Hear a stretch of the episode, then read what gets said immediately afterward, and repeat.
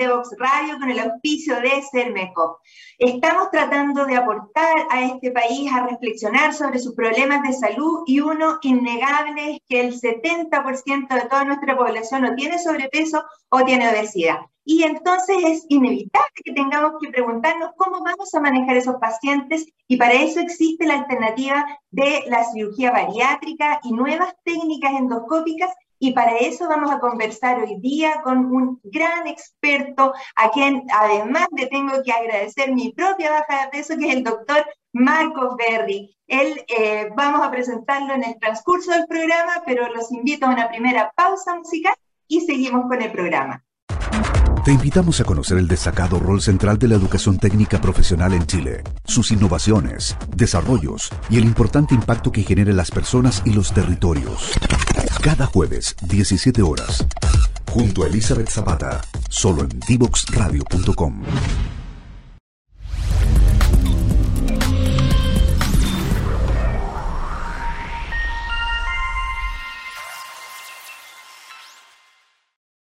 Las ciencias de la computación es la disciplina de estudio que desarrolla conocimientos relacionados con los computadores y algoritmos, abarcando desde sus principios fundamentales, el hardware, software, sus aplicaciones y su impacto en la sociedad.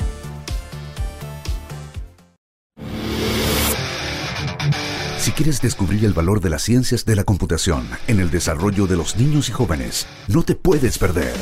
Día Cero. Día Cero. Todos los jueves a las 18 horas, junto a Belén Bernstein y sus invitados. Día Cero. Y aquí estamos conversando de lleno con el doctor Marcos Berry, a quien doy la más cálida bienvenida. ¿Cómo está, doctor Berry? Hola Carolina, muy bien, muy, muchas gracias y gracias por la invitación. Encantado de hablar de este tema. Bueno, presentemos al tiro al doctor Marcos Berry. Él es miembro staff médico cirujano del Centro de Cirugía Bariátrica y Nutrición de Clínica Las Condes. Él es especialista en cirugía digestiva, laparoscópica, que ya vamos a comentar qué significa eso, y cirugía de la obesidad. Y si no fuera poco, todos esos pergaminos ha operado pacientes más de 3.500 en Chile, en toda América, hasta en Europa y Estados Unidos, y tiene además es un centro formador junto con la Universidad de Chile, a más de 30 cirujanos ya formados en su escuela. Doctor Berry, cuéntenos un poquito cómo fue esta especialidad, cómo se especializó, cuándo, cuándo hizo ese clic, cuándo vio la luz de que la cirugía bariátrica era la cirugía en este momento del presente y del futuro de nuestro país. Muchas gracias. Esto ocurrió porque yo me formé como cirujano en Estados Unidos en la década del 90, tuve seis años allá, hice la formación completa, y cuando vuelvo a nuestro país, que eso fue a finales de los años 90, 98, 99, nos damos cuenta que se está haciendo un buen nivel de cirugía laparoscópica, es decir, cirugía a través de incisiones mínimas, no cirugía abierta. Sin embargo, el área de la obesidad, la cirugía bariátrica, que viene de baros, que significa sobrepeso, obesidad, eh, se hacía por vía abierta en los grandes centros universitarios de nuestro país. Y yo había comenzado en Estados Unidos, en Nueva York, donde me formé con bariátrica laparoscópica. Había comenzado ya a mediados de los 90. Entonces converso ahí, en esa época estaba el doctor Hamilton en, en el Hospital Padre Hurtado. Le digo, ¿te acuerdas cuando era jefe ahí en esa época? Y le digo, Jimmy, ¿por qué no, no traemos esto con un tremendo beneficio para los pacientes? Una cirugía que deja incisiones mínimas, se recuperan, en 48 horas están en su casa, notan una semana hospitalizado y tienen una tremenda y excelente recuperación. Y para esto traemos un experto que nos viene a ayudar de Nueva York. Conseguimos los primeros tres pacientes, los agendamos, nos fue bien y ahí el resto de historia. Esto fue el año 2001 en que se realiza la primera cirugía bariátrica laparoscópica en nuestro país, antes de las universidades, antes de cualquier otro centro privado, en el Hospital Padre Hurtado. Ahí partió todo lo que es la cirugía bariátrica laparoscópica. Mira cómo estamos contando la historia, o sea que ya, ya tenemos un camino recorrido que para nosotros los médicos internistas tengo que comentar que era una cosa como maravillosa que una cirugía metabólica, una cirugía pudiera cambiar el curso de la diabetes, por ejemplo, o de la insulinoresistencia que tiene que ver con el peso. Ahora, eh, Cuéntanos un poquito eh, sobre la cirugía digestiva, un poquito más en detalle, porque nuestra audiencia son personas que no son necesariamente de la salud. Eh, ¿Cuál es el beneficio de operar una persona por la paroscopía, que son con estos puertos, ¿cierto? Que, que no hacen una incisión, que no hacen una cicatriz finalmente. Sí, remontémonos a la década del 80 y 90, cuando se hacía cirugía abierta. Estamos hablando de una incisión eh, en la mitad del abdomen de unos 30 centímetros, en que el paciente tenía una semana hospitalizado, tenía un mes para recuperarse y volver a su actividad, y claramente no era muy popular ni entre los médicos, ni entre los pacientes, la familia, y decían que eran cirugías mutilantes. Así se referían a este tipo de cirugía. Sin embargo, eso cambia cuando aparece la laparoscopía que hoy día Carolina se le llama la tercera revolución en cirugía. La primera fue eh, la época de la, anestesia, después vino la época de los antibióticos, y la tercera era la cirugía laparoscópica, que aparece en la década del 90. Eh, ah. Es interesante, es la tercera revolución, que me tocó justo vivirlo ahí en, mi formación como cirujano, en la década del 90. Entonces aplicamos y vemos que el impacto es mínimo, que los pacientes se recuperan hoy día lo frecuente. Ayer operé tres pacientes, eh, dos pacientes los sometí a una manga gástrica, uno bypass, los tres en este momento están de alta en su casa en 24 horas. Eso no ocurría con la cirugía abierta, eso no, habría sido impensado. Es decir, produce menos impacto, mejor recuperación, eh, menos daño y claramente eh, los pacientes tienen un curso de recuperación completamente distinto a lo que era antes. Perfecto. Y entonces nosotros ahora ya hemos acumulado, nosotros, digo yo subiéndome aquí al carro, eh, se ha acumulado una experiencia notable y vamos a, comentar algunas cositas que son bien esenciales en este concepto. Primero que nada, la cirugía de la obesidad no es algo que haga solo un cirujano. ¿Qué se necesita? Un equipo multidisciplinario. Y en ese sentido, cuéntanos de la experiencia del centro. ¿Cómo, ¿Cuáles son las piezas claves en el manejo de un paciente desde el preoperatorio hasta que se decide qué tipo de cirugía usar? Sí, efectivamente, la obesidad es una enfermedad compleja, es una enfermedad crónica, o sea que eso va a acompañar siempre al paciente. Por lo tanto, y comento eso porque es frecuente escuchar eh, doctor, eh, mi mamá se operó hace 10, 15 años nuevamente y ahora reganó peso nuevamente. Esa es la tendencia. La tendencia es que el paciente con obesidad lo va a acompañar siempre. Lo que hacemos los cirujanos y el equipo multidisciplinario que acompaña es resetear y que el paciente logre modificar hábitos más saludables, incorporar actividad física en su vida, adherirse a controles de una forma de comer distinta. Y en eso participan, por ejemplo, en nuestro centro tenemos 25 o 30 especialistas del área de nutrición clínica, nutricionista, psicólogo, psiquiatra, kinesiólogo, enfermera y cirujano. Ya, eso conforma todo el equipo. Es fundamental que el paciente lo ponemos al centro y lo vamos apoyando desde antes de la cirugía, durante obviamente que la parte técnica, que es lo que hacemos nosotros, y en el posoperatorio, que es clave los controles posoperatorios para nuestros pacientes. Si eso se cumple, las posibilidades de mantener el peso a largo plazo como el caso tuyo, son bastante exitosos y se mantienen un buen tiempo. Esa es la idea. Esa es la idea. Sí, yo estoy demasiado feliz. Ahora, las personas a veces tienen unas expectativas como desmedidas en el sentido de haber dejado pasar, no sé, 20 años con obesidad o sobrepeso muy grande y piensan que al bajar de peso como que van a recuperar la juventud en el punto que la dejaron cuando eran saludables. Y eso, eso les cuento al tiro que no ocurre, pero, pero uno se siente con más energía, que realmente puede caminar sin que le duelan las rodillas y todas esas cosas. Ahora, contemos un poquito desde la historia, desde las primeras técnicas, eh, comentemos qué era el bypass, cómo evolucionó hacia la manga y ahí vamos avanzando hacia las nuevas técnicas. Bien, este es el tema entretenido para mí, así que feliz de contarte toda esta historia. Y de ahí vamos a ir a la cirugía metabólica que me preguntaste, que es importante. Efectivamente, inicialmente estas cirugías comenzaron en la década del 60, o sea, tienen su tiempo con los bypass. Mason, un cirujano norteamericano, comenzó aplicando esta técnica inicialmente para pacientes de úlcera y se dio cuenta de que estos pacientes bajaban muy bien de peso.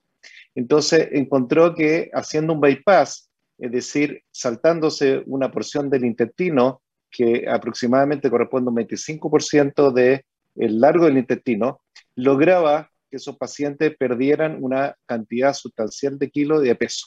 Y se comenzó enfocando esto a cirugía para controlar el peso.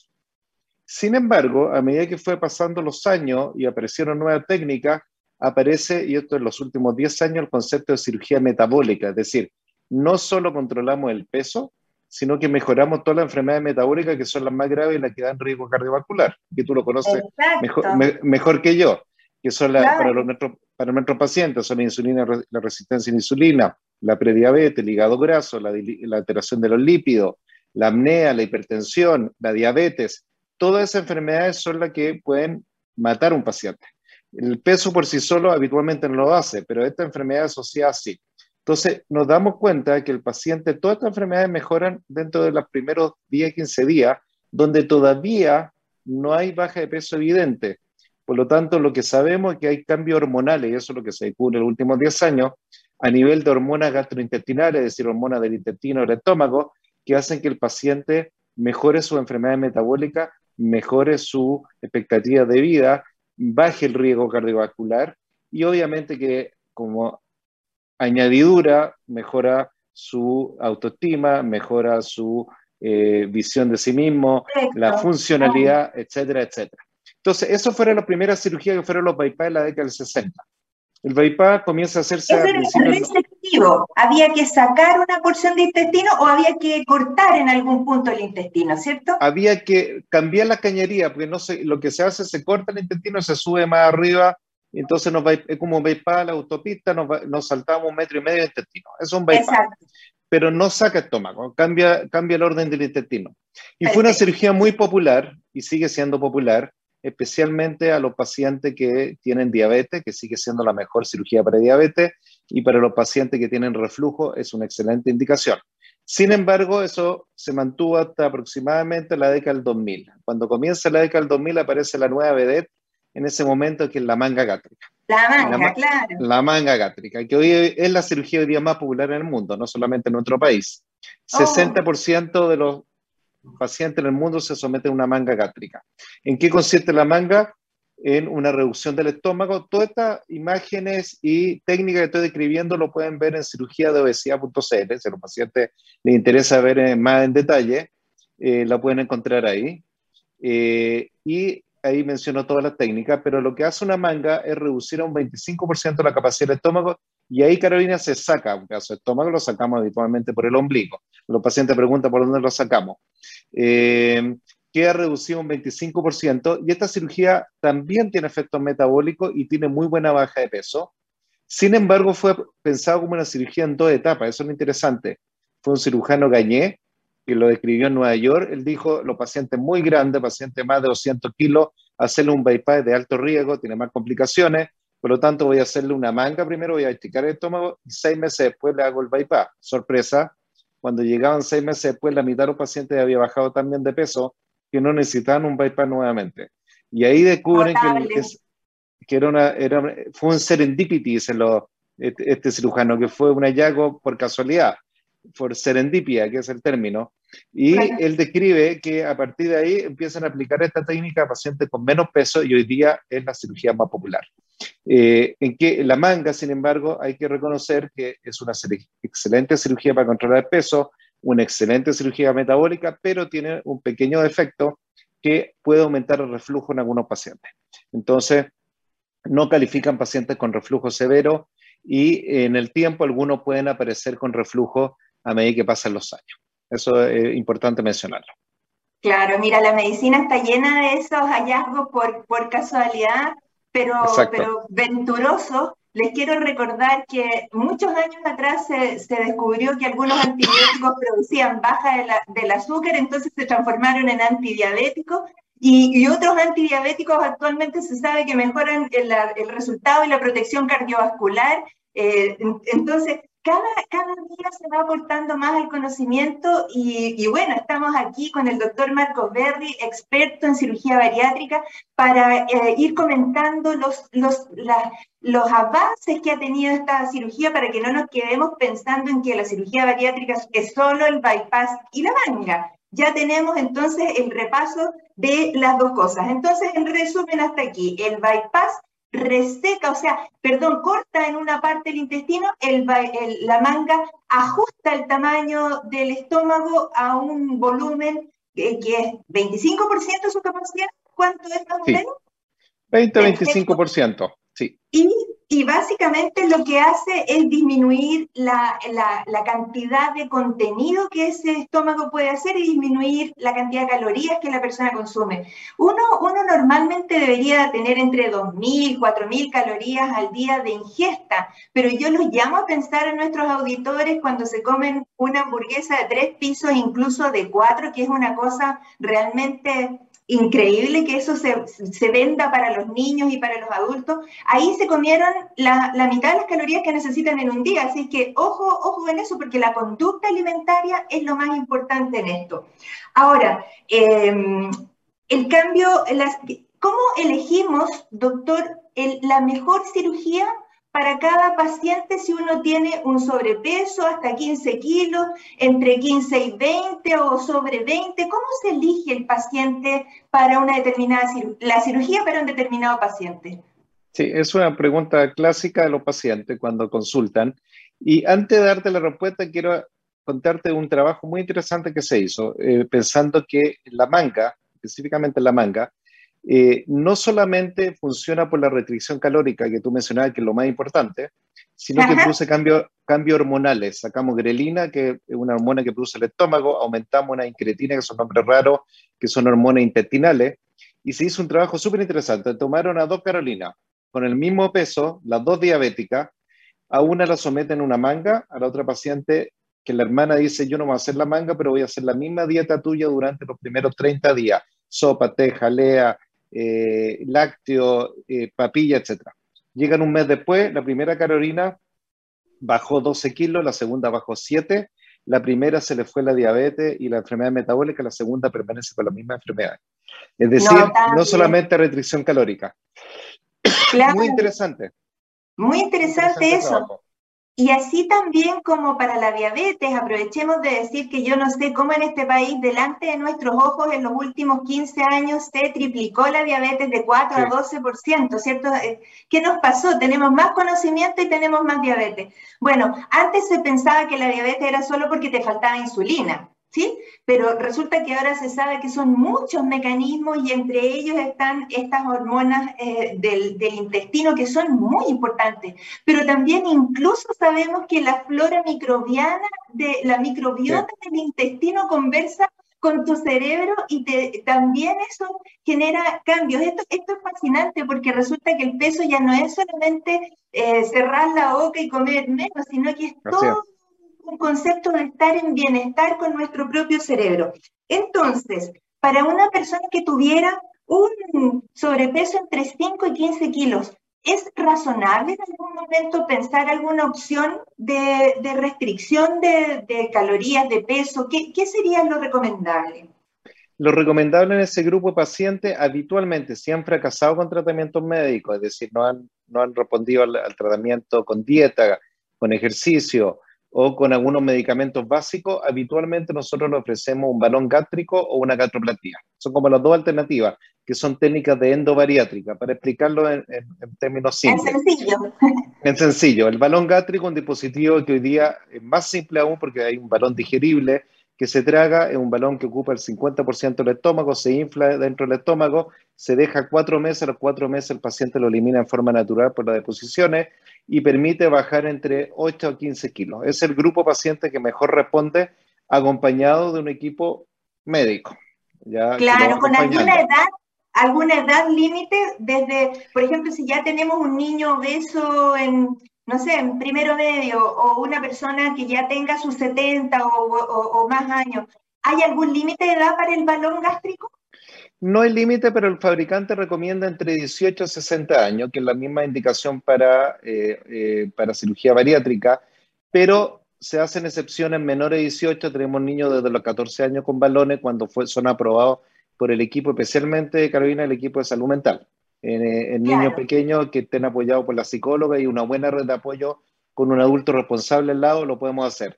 Y también mayores de 60, yo me ha tocado colocar valores hasta 71, 72 años, eh, que son funcionales, son autónomos, eh, y son pacientes que necesitan bajar, porque son muy activos, necesitan bajar estos 10 y 15 kilos, perfecto, el balón también les sirve. Em, pero la edad aceptada es 18 a 60. Contraindicaciones para los balones, esto es muy importante, pacientes con cirugía bariátrica previa, pues todas las semanas me pregunta un paciente, doctor, me operé una manga, un bypass hace 10 años y, y regané peso, me quiero poner un balón, no se puede. Ningún paciente con cicatriz previa no se puede utilizar un balón. Ahí hay que considerar una cirugía revisional. Entonces, ese es un grupo de pacientes muy frecuente que son los pacientes con sobrepeso, obesidad leve, que necesitan bajar entre 5 y 15. Menos de 5 kilos. Ni úlceras ni gastritis tampoco, ¿no? Lesiones previas del estómago. Lesiones previas del estómago, úlcera, gastritis, pólipos, son contraindicaciones. Cirugía eh, abiertas eh, del intestino, del colon, también son contraindicaciones. Hay contraindicaciones que hay que revisarlas antes de, pero la mayoría de los pacientes califican. Y cuéntanos en cortito, ¿qué significa exactamente? ¿Deja uno colgando un balón así flotando en el estómago lleno de líquido por cuatro meses? no, los balones se van a mover libremente en el estómago, ocupa 550 cc, que equivale a aproximadamente a la mitad de la capacidad del estómago humano, que es de alrededor de un litro 100. Entonces se mueve, se va, se posiciona en distintos lugares y lo que va haciendo es que da saciedad precoz, vacía más lento los alimentos, el paciente se llena más rápido y permanece más hora el, alimento, evita el picoteo nocturno, el picoteo entre comidas, el paciente se ordena y baja la ingesta calórica y a través de eso logra bajar de peso. 90% de efectividad tiene el balón, es bastante efectivo. Notable. ¿Y la, la, reganancia de peso con el balón ya se tiene algún, algún seguimiento sustantivo? En Chile no hay, te, traigo la estadística de Europa, España y Italia, entre un 70 a 90% de los pacientes mantienen su peso al año. Es decir, es bastante mejor de lo que yo hubiera anticipado. Un, un 10 a 30% va a reganar peso, pero la mayoría va a mantener su peso al año. ¿Y la colocación del balón es ambulatoria o tiene que hospitalizarse? Eso es una de las grandes eh, revoluciones que hemos tenido los últimos dos años, Carolina. Eh, apareció durante 18 años colocamos un balón endoscópico. Es decir, había que ir a endoscopía, hacer una endoscopía, colocar este balón, inflarlo. Eh, una vez que está inflado, eh, el paciente volvía 6 a 9 meses después para sacarse el balón con anestesia general. Se puncionaba, se aspiraba, se tomaba con una pinza, se retiraba. Era más complejo y de repente aparece este balón hace dos años en que es una píldora digerible. Ese balón se llama Alurion, eh, pero los pacientes lo pueden buscar. también está en el, en el sitio web y ese paciente lo traga en un procedimiento de 15 minutos en rayos, con tres sorbos de agua, se verifica en rayo, porque en rayo verificamos que está dentro del estómago, su posición, se infla con 550, se retira el catéter con que se infla y el paciente se va a su casa manejando solo, no requiere anestesia, no requiere endoscopía y no requiere sedación. O sea, es más simple. Notable. Y para retirarlo, eh, ¿se vence el plazo? ¿Se desinfla solo? ¿Cómo se elimina por el intestino? Se elimina por el intestino, no es un día exacto, así que uno diga ya el primero de agosto voy a eliminarlo, no, puede ser 10 días antes, 10 días después. Eh, ¿Por qué se elimina? Porque tiene un filamento, una válvula, un filamento como de un punto quirúrgico que se disuelve a los cuatro meses y se abre la válvula, sale contenido que es suero y se elimina. Es bastante genial el invento. No, o sea, es genial. Y increíble que ya se nos pasó el primer bloque eh, de entrevista, doctor Berry. Vamos a una pausa musical, pero de inmediato seguimos conversando de cirugía bariátrica y nuevas tecnologías. Volvemos de inmediato.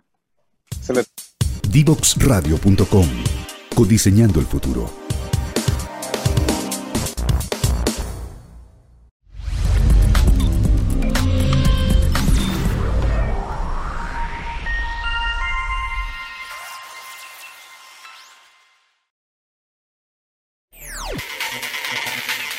Descubre las alternativas que ofrece el mundo digital para tu desarrollo profesional.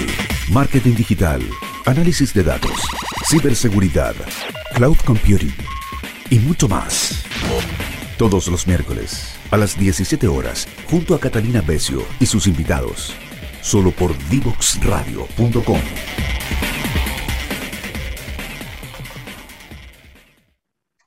continuamos conversando de cirugía bariátrica y métodos para bajar de peso, pero también corregir los trastornos metabólicos. Tenemos que saber que en Chile tenemos un 3,2% de pacientes que tienen un índice de masa corporal mayor a 40, lo que hace que sean una población de alto riesgo superobesa. Eh, contemos un poquito, doctor Berry, con quien estamos conversando, eh, un experto en cirugía bariátrica, Marcos Berry, eh, ¿cuáles son las, qué significa el concepto de cirugía revisional? ¿Por qué esto es importante entenderlo en este tipo de intervenciones? Bueno, excelente pregunta esa porque lo preguntan mucho los pacientes. Revisional no es una cirugía, son varias. ¿Qué significa eso? Significa que son alternativas que ofrecemos a pacientes que después de cirugías previas, que se hayan sometido hace 5, 10, 15 o más años de una cirugía bariátrica, están con alguna complicación o con alguna reganancia de peso. ¿Qué complicación es la más frecuente? Reflujo. Clásico ejemplo, Clásico ejemplo, paciente que se sometió a una manga gástrica, que es una excelente cirugía para el control del peso, pero después de cinco años en algunos pacientes le aparece un reflujo que puede ser bastante incómodo. Y esos pacientes uno tiene que ofrecerle una, una alternativa de cirugía y aparece la alternativa de, en ese caso, por ejemplo, de convertir esa manga en un bypass. Eso se llama cirugía revisional, revisar o mejorar una cirugía previa. Es como cuando se tapa el lavamano, entonces uno abre de alguna manera esa compuerta y ya no refluye a la boca, porque los pacientes con reflujo tienen que dormir sentados por la acidez, entonces es, es una molestia muy significativa. Eh, y, y, entonces usted decía que eran más de un tipo de cirugía revisional dependiendo del problema entonces. Sí, lo primero que hacemos es evaluar cuál es la, la complicación o el efecto secundario adverso que tiene el paciente. Habitualmente un estudio completo y se incluye imágenes, se incluye endoscopía y con eso tenemos un diagnóstico, podemos proponer alguna solución a los pacientes. Esto también, eh, haciendo una analogía con el rubro tuyo, Carolina, es como un paciente cardiópata que uno empieza inicialmente con medicación, a medida que progresa la enfermedad coronaria puede indicar un stent y finalmente puede terminar con un bypass coronario. Bueno, la obesidad es algo parecido. La obesidad es algo parecido. Hay pacientes que una cirugía le va a funcionar para toda la vida, pero algunos que después de algunos años van a necesitar una segunda o incluso una tercera cirugía. Y eso se llama cirugía revisional, entendiendo que la obesidad es una enfermedad crónica, así que está bien indicado, absolutamente. Perfecto. Y, y hay eh, cirugías, ya vamos a hablar de algunas eh, cirugías eh, intermedias como la gastroplastía endoscópica, pero me contaba que existe una cirugía para aquellos pacientes que son súper obesos más diabetes. ¿Qué significa esa cirugía que se llama SADI? Sí, esta es una cirugía que se incorporó hace un par de años en nuestro centro, que es muy interesante porque combina manga con bypass. Es decir, se hace una manga, se reduce el estómago, pero se hace un bypass único, es decir, un bypass de una sola unión entre intestino proximal e intestino distal, es decir, nos saltamos unos 3 metros de intestino. Cuando combinamos esa manga con ese bypass, hemos visto que el resultado es muy superior a hacer una manga sola o hacer un bypass solo. Y eso empezó esa experiencia a utilizarse en, Europa, especialmente en España, hace unos 10 a 12 años atrás, y ya está siendo validada y masificada a nivel mundial, pero en grupo específico de pacientes. ¿Quiénes son los mejores candidatos? Pacientes que tienen índice muy alto, es decir, sobre 50 para arriba, es decir, que tienen más de 80 kilos de exceso de peso, y oh. pacientes que, que son, no son pocos. Nos vemos, yo toda la semana me toca ver un paciente con esa característica. Y pacientes que tienen además eh, enfermedades metabólicas muy agresivas, especialmente si son diabéticos con insulina. Ese grupo de pacientes es candidato ideal para esta cirugía que se hace por la paroscopía, que nos toma un poco más de trabajo porque es una cirugía un poquito más compleja al combinar estas dos técnicas, pero los resultados han sido espectaculares. Ya tenemos cerca de 20 pacientes en este último, en estos últimos dos años y los resultados son francamente superiores. Es decir, ni la manga ni el bypass logramos llegar a un paciente a un peso normal. Con esta técnica sí estamos llegando y ninguno controlaba tan bien la diabetes como lo hace el SADI. Así que en pacientes bien seleccionados es una excelente técnica.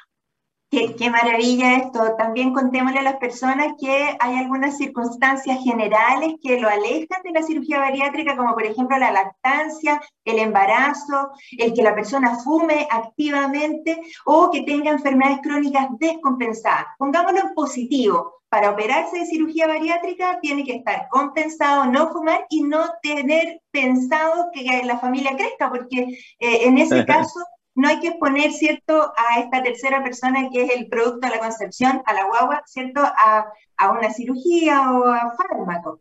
Eh, no quiero que se nos pase el tiempo sin comentar que increíblemente ahora existe lo que se llama el PAD para cirugía bariátrica, que es un pago asociado al diagnóstico que se puso a disposición del sistema de los usuarios del sistema público y privado también, porque contémosle, contémosle, doctor, de qué se trata esta buena novedad, esta buena noticia a, los usuarios.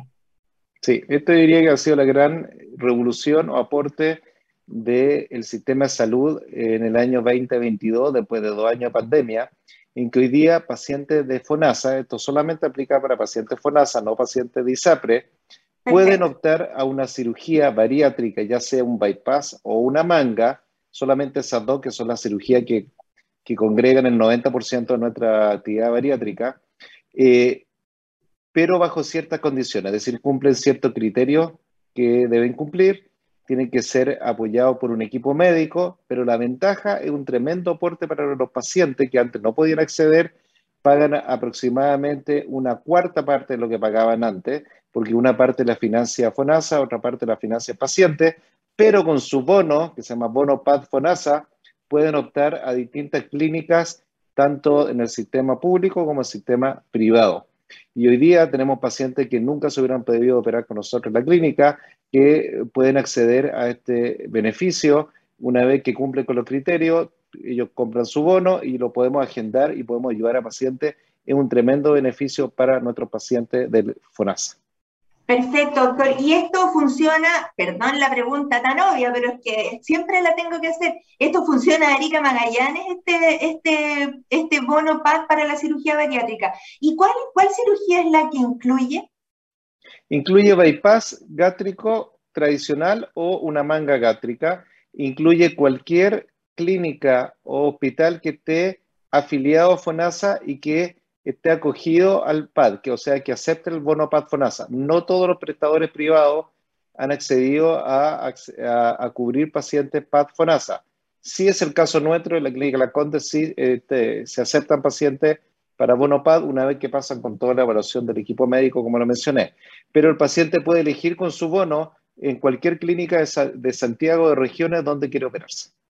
Claro, y aquí lo que tenemos que decir y que es algo que yo siempre refuerzo que quien opera a un paciente de cirugía bariátrica tiene que ser un especialista que esté acreditado como un cirujano que es bariátrico. Esto ah, hay que campanearlo mucho porque eh, tanto aquí en Red Salud de Rancagua como en todos los otros eh, establecimientos clínicos hay que cautelar que las personas estén en el momento correcto, con su cirujano correcto, con la cirugía correcta. Y eso es parte de los derechos, de, los derechos del paciente de tener una, opción clara y información suficiente.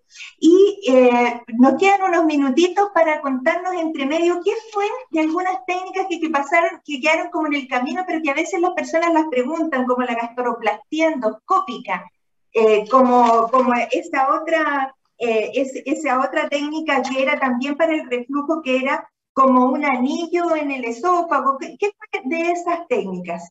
Te comento inmediato, pero quiero agregar lo último que era fundamental lo que tú dijiste. Dos cosas importantes al paciente antes de eh, ver dónde se opera. Que su cirujano esté acreditado por la Sociedad Chilena de Cirugía Bariátrica y Metabólica, que existe, que pertenezca a esa sociedad. Y que tenga un equipo multidisciplinario también reconocido que existen en todo, en todo Chile y que estén asociados también a la Sociedad Chilena de Cirugía Bariátrica y Metabólica. Si el cirujano no está, no es miembro de la sociedad y el equipo médico tampoco, no se opere con ese equipo porque no están acreditados. Esa es mi recomendación. Claro, no solo la Superintendencia de Salud, sino también la tutela ética y, técnica de la sociedad especialista. Esto es un tema de debate candente. Oye, así ¿quién tiene la tutela ética de los especialistas en una determinada área? Debería, evidentemente, o ser el colegio médico o la sociedad especialista o ambos, pero, pero hubo un tiempo en que esa tutela estaba media difusa, digamos, no, no, no, Así es. Pero en este momento yo creo que la mayor importancia es que las personas se empoderen, conozcan sus derechos, conozcan qué es lo que tienen que hacer y en este, en este caso el doctor Birri ha sido clarísimo en eso. Eh, y vamos a la, técnica, la técnica que, ha pasado, sí. Gastroplatía endoscópica, una técnica intermedia entre balón y cirugía clásica como manga o bypass. Eh, se colocan puntos por endoscopía, reduce la capacidad gástrica del estómago, buena alternativa para bajar entre 15 a 20 kilos. Eh, sin embargo, una técnica que eh, se realiza con menos frecuencia porque hay menos centros que la realizan, tiene una duración que no la sabemos todavía a largo plazo. Por lo menos dos o tres años los pacientes, la mayoría mantiene el peso, pero después de tres, cuatro, cinco años no sabemos, sabemos que algunos de esos puntos se van soltando en el tiempo. Por lo tanto, hoy día mm. yo se lo ofrezco a pacientes que realmente tienen terror a la cirugía y quieren ver una técnica endoscópica que les dure más, de endobariátrica, y que funcione mejor que un balón. En ese caso sería una gastroplatía endoscópica, pero un grupo reducido de pacientes. Y el anillo este LINX, que es un anillo magnético para disminuir el reflujo, sigue siendo válido. Es una técnica que especialmente le indicamos en reflujo primario, es decir, pacientes que no se han sometido a cirugía previa y que tienen todo el estudio que tiene un reflujo patológico, pero también se puede indicar en algunos pacientes con reflujo por manga seleccionados que califiquen después del estudio previo. Perfecto. ¿Y el clip gástrico? El clip gástrico fue una experiencia inicial que tuvimos en la clínica hace unos tres años atrás. Eh, tiene una baja de peso que es mejor que los balones y que la gastroplatía, pero inferior a una manga y un bypass. Es menos invasivo porque lo que hace es reducir la capacidad del estómago, pero todavía faltan estudios a largo plazo y eso es lo que estamos esperando a nivel mundial. Va a haber un primer summit, un primer encuentro de eh, Clip en Miami ahora en agosto en el cual se va a compartir la experiencia a nivel mundial, pero todavía son pocos pacientes, es decir, estamos esperando que haya un seguimiento más a largo plazo para ver quiénes son los mejores candidatos a futuro para esta técnica. Perfecto, y no puedo dejar de preguntar algo que a mí me parece sorprendente que a mí, que soy intensivista, que tenía que ver con el ventilador mecánico, en el último minuto de, de la neumonía me pregunten siempre por cosas de atención primaria, de las vacunas, qué sé yo. Entonces, mi, pregunta va a ser para usted más o menos en esa misma, en esa misma eh, onda. ¿Cómo evitar la obesidad en nuestro país? ¿Qué intervenciones tendríamos que hacer para evitar que esas personas que llegan con un índice de masa corporal con 80 kilos de sobrepeso, de, que, son dos cuerpos en uno, ¿cómo evitar eso? ¿Qué, ideas se le vienen a la cabeza? Intervención temprana, porque a ver, la política de prevención, Carolina, son difíciles y toman mucho tiempo.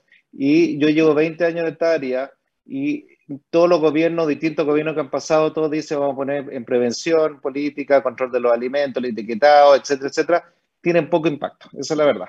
Eh, pero hay que trabajar algo en esa línea. Pero ¿a qué voy con intervención temprana? Se hizo un estudio en que cuando se observa que un niño ya a los 13 o 14 años tiene obesidad, es decir, tiene un percentil 95 o más, o un IMC mayor a 40 por los términos tradicionales, y se le sigue sin ninguna intervención, salvo la, nutrición o el apoyo médico, se le sigue hasta los 30 años, y es un seguimiento de 17 años, el 100% es obeso. Ninguno oh. salió de la obesidad, el 100. Entonces ya sabemos el pronóstico malo, y esto es mensaje para los papás y las mamás que cuando tienen un niño adolescente entre 13 y 18 años que ya tiene obesidad, la posibilidad de que con tratamiento médico salga de eso es casi cero. Entonces, esos pacientes que intervienen, no digo que hay que operarlos a todos, no estoy diciendo eso, pero hay que intervenir ahí. Y eso va a disminuir, tú has visto los, números de obesidad que hay en niños adolescentes, diría, incluso preescolares. Claro. entonces el pronóstico es pésimo. Pero hay que intervenir ahí, pero es, es complejo el tema, o sea, hay que intervenir a todo nivel Hoy día el, menos del 7% de la población hace actividad física en forma regular. Eh, hay una serie limitante en nuestro país que no le veo buen pronóstico, pero podemos ayudarlos nosotros interviniendo más temprano y que ser el principal mensaje.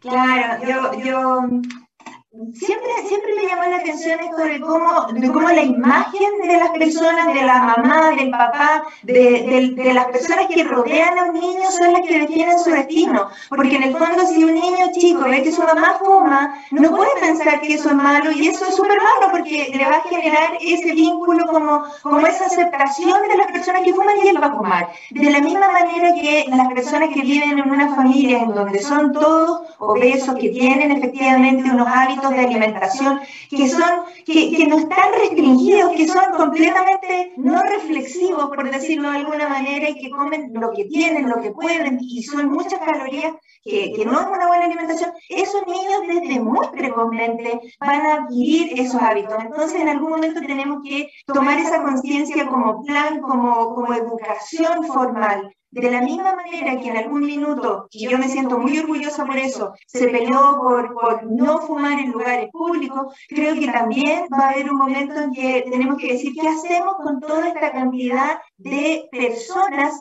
que tenemos con obesidad, tenemos que no solo hacer un pack de cirugía, tal vez tenemos que hacer programas ministeriales para resolver el problema a un mayor número de personas en esta generación para que la próxima generación no sea eh, tan, tan obesa. Doctor Berry, estamos llegando al final de nuestra reunión. Quiero que nos diga si hay algo que, no, hayamos comentado, que usted quiera que, que remarquemos hoy. Bueno, lo que quiero remarcar que este es un problema complejo, el de la obesidad, que tiene solución eh, a distinto nivel, que siempre acude a un equipo médico, no basta el cirujano, eso también lo veo, en que un paciente me dice, toma, operé en tal lado con tal cirujano, ¿y quién, quién la vio la parte de nutrición? Nadie, ¿quién, qué kinesióloga? Nadie, ¿qué nutrición? ¿Qué psicóloga? Nadie. Eh, decir, no basta la cirugía, la cirugía es una buena herramienta, pero requiere un apoyo, un equipo médico completo, si no, no va a funcionar a largo plazo y va a fracasar el paciente. Ese es un mensaje. Segundo mensaje es informarse. Hoy día están las redes sociales, está el Internet, Hoy día comenté que si tienen duda con su equipo y cirujano, consulten en directo la Sociedad de Cirugía Bariátrica Metabólica que tiene IFSO Chile, se llama el, sitio en, Instagram para acceder a ello y pueden consultar si sus cirujanos son miembros de ahí o no. Eh, creo que faltan políticas gubernamentales, Carolina, que eh, tenemos que trabajar la sociedad junto con el FONASA, junto con el Ministerio de Salud, junto con la ISAPRE, o seguros médicos. Es decir, tenemos que darle la importancia que tiene la obesidad en nuestro país y que no la va a dar nadie más. Y si no nos hacemos cargo nosotros, va a ser una tremenda carga, como dices tú, para nuestros hijos, nietos y todo lo que vienen hacia, hacia el futuro. Claro, como vimos, no solo va a ser, ya, es, ya fue, ya está haciendo con la pandemia del COVID. Mi pensamiento era ver una persona que estaba en sobrepeso, que era diabética, que fumaba y, y que con el COVID tiene peor pronóstico. Así que, no, pero terminemos con un súper buen mensaje. Existen alternativas, el balón es no intervencional, se puede hacer esto, pero tiene que ser con la persona correcta, el equipo correcto. Doctor Terry me despido, ha sido un programa súper ágil, un gusto y muchas gracias por, por, por haber sido mi cirujano nada más. muchas gracias a ti, excelente paciente, está los resultados a la vista. Gracias. Gracias, un gran abrazo, un saludo para ti. Y nosotros continuamos aquí en nuestro programa para cerrar este lindo capítulo de hoy. Vamos a la tercera pausa musical y volvemos de inmediato.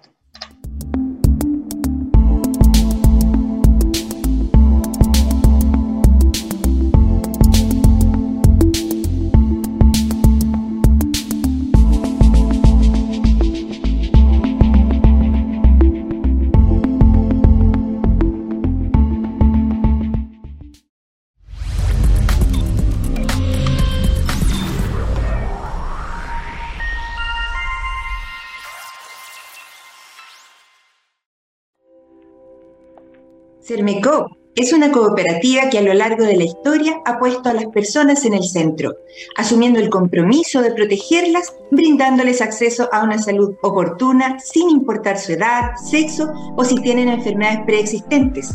Nadie debe ser excluido. Hoy queremos que conozcas Vive Sermecop, un programa de descuentos y beneficios en salud donde podrás acceder a atenciones con especialistas, exámenes, telemedicina ilimitada, sin costo para ti y mucho más. Ingresa a vivesermecop.cl Utiliza el código Vive Mujer y recibe un 20% de descuento. No dejes pasar esta oportunidad.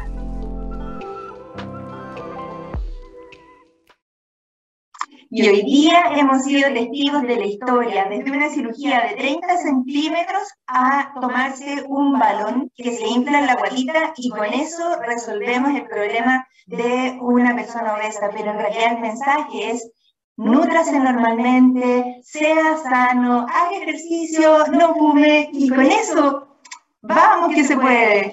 Estamos aquí en este lindo programa Salud para Todos, auspiciado por CERMECOP, en Divos Radio. ¡Los esperamos!